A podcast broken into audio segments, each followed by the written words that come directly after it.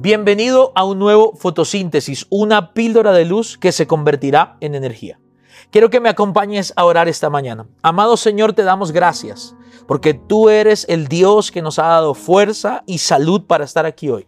Hoy te pedimos que seas tú el que nos dé el entendimiento para enfrentar este día. Danos la sabiduría para responder a los retos de este día y permítenos, como lo estamos aprendiendo en esta serie, a conocerte mejor para confiar mejor en ti porque queremos vivir una vida de verdadero descanso y libertad por conocerte a ti, Señor. En el nombre de Jesús, amén y amén. Bienvenidos a este episodio de nuestra serie El perfil de Dios. Seguimos dibujando esas características que hacen a Dios Dios. Y en esta primera parte estamos hablando de los atributos divinos, los que no comunica Él, los que no comparte, los que son exclusivos de Él. Y hoy vamos a ver el Dios eterno.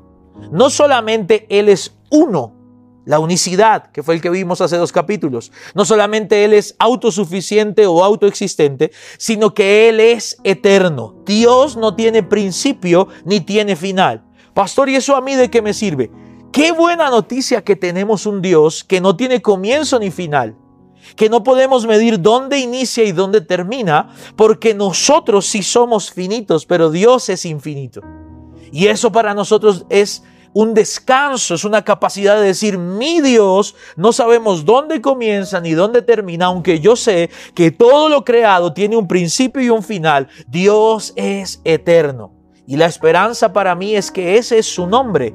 Ese es el nombre de Dios. Cuando Él se le presenta a Moisés, Moisés le dice, ¿y en nombre de quién yo voy a ir? Y Dios le dice, diles que yo soy, te ha enviado.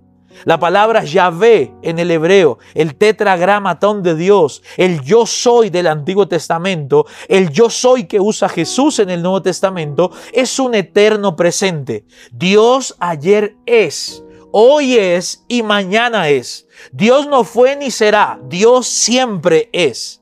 Él es bueno ayer, Él es bueno hoy y Él es bueno mañana.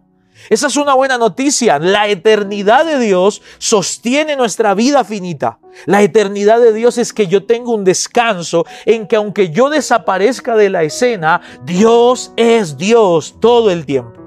Así que hoy en este reto de esta píldora del día de hoy es que tú aprendas a descansar en que tú desconoces tu mañana y no sabemos qué va a pasar con nuestro pasado, pero Dios es un eterno presente. Él es el mismo ayer y por los siglos de los siglos. Mira lo que dice la palabra en primera de Timoteo 1:17.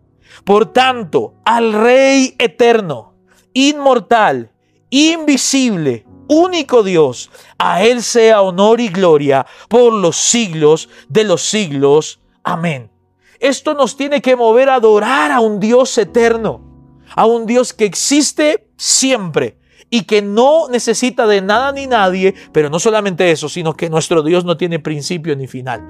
Él es el alfa y Él es la omega. Él es principio y fin de todo. Así que el reto para el día de hoy es que tú aprendas a descansar en que aunque tú y yo tenemos tiempo limitado, fecha de expedición, nuestro Dios es eterno. Esta fue la píldora de luz del día de hoy. Nos vemos mañana en un nuevo fotosíntesis.